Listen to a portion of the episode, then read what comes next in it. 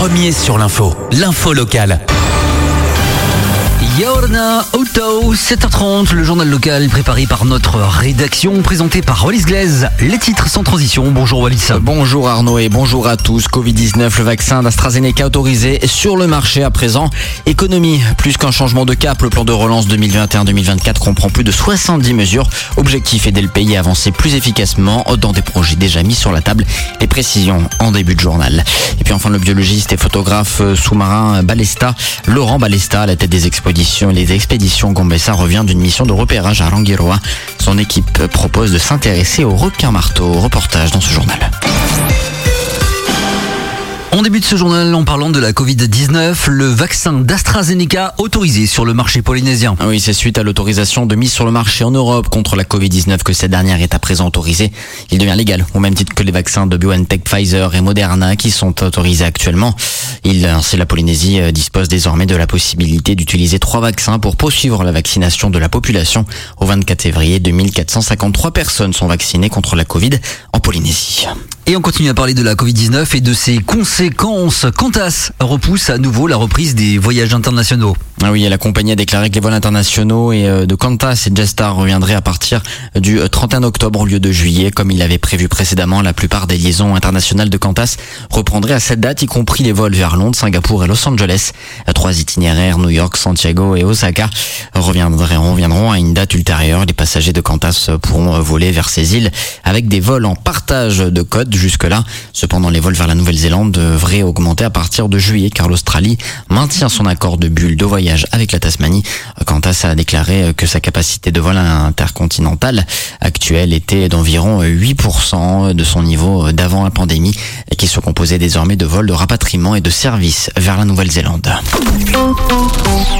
76 mesures pour le plan de relance revu et augmenté, dit Vonique Raffin. Oui, Vonique Raffin avait fait une première présentation de ce plan de relance le 10 décembre devant l'Assemblée. Le document, alors présenté comme une base de travail, comportait 50 mesures chiffrées à environ 50 milliards de francs. Cette fois, le plan 2021-2023 présenté au Conseil des ministres le 10 février est bien prêt.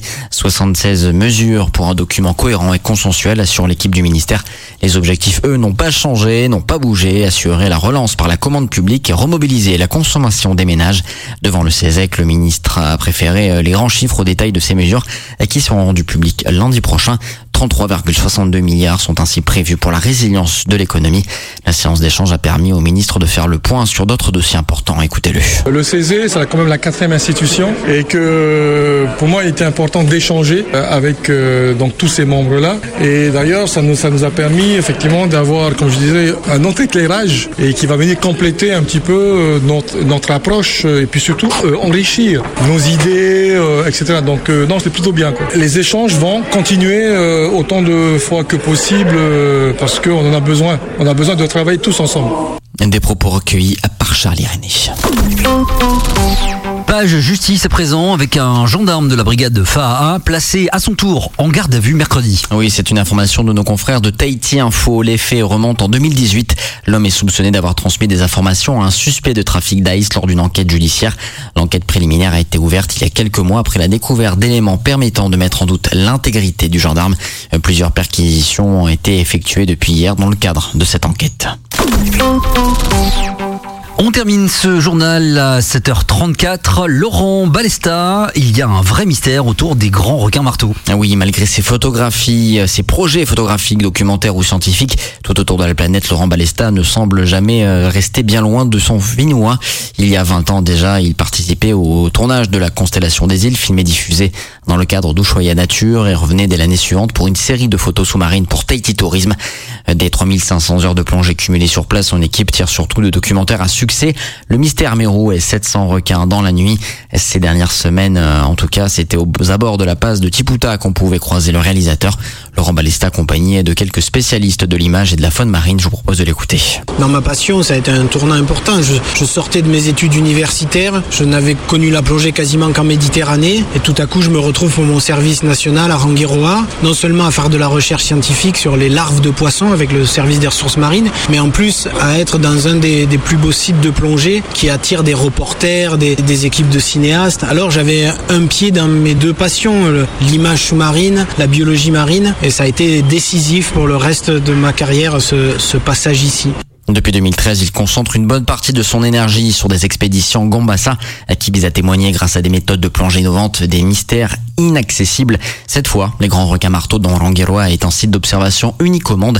Mystères scientifiques, défis de plongée et promesses d'images inédites. C'est quoi les, valeurs des expéditions Gombassa C'est un mystère scientifique? On peut dire que sur le grand requin marteau, à part qu'il existe, on sait rien. On ne sait pas comment il se reproduit, où il s'accouple, s'il y a des nurseries, où se passeraient les mises bas. Le mystère est plein. Le défi de plongée, ben là il est évident parce qu'on s'est aperçu que là où on le voit le mieux, là où on est capable de, de l'approcher le mieux, ça se passe par plus de 60 mètres de fond, dans du courant, dans la passe de Rangiroa. Donc c'est des plongées compliquées. Et puis enfin, la promesse d'images animalières inédites, puisque quasiment rien n'a été filmé de son comportement. Tout ne pourrait être qu'inédit. De là à tenir la promesse, pour l'instant j'en sais rien, mais en tout cas les ingrédients sont là. Mais rien ne se fera sans la bénédiction des autorités du pays et notamment de la DIREN qui a déjà été euh, a déjà été transmis un protocole scientifique pour Laurent Balesta. Hors de question de troubler ces animaux réputés sensibles au stress. L'idée c'est pas de recréer en Polynésie ce qui se passe aux Bahamas où oui on peut voir très facilement des grands requins marteaux aux Bahamas et de très près. Mais ces animaux reçoivent 200 kilos de, de poissons congelés tous les jours. C'est du feeding quotidien et des animaux dénaturés. Donc l'idée c'est de, de, le moins possible euh, interférer avec leur mode de fonctionnement. Rangiroa, Tikehao et sans doute quelques autres atolls offrent cette possibilité. Moi, à ma connaissance, il n'y a pas d'autre endroit dans le monde où l'on peut miser sur le fait de le rencontrer de manière aussi naturelle. Des propos recueillis par Charlie René. Euh, chef de journal, il est terminé. Merci beaucoup d'avoir suivi donc cette édition.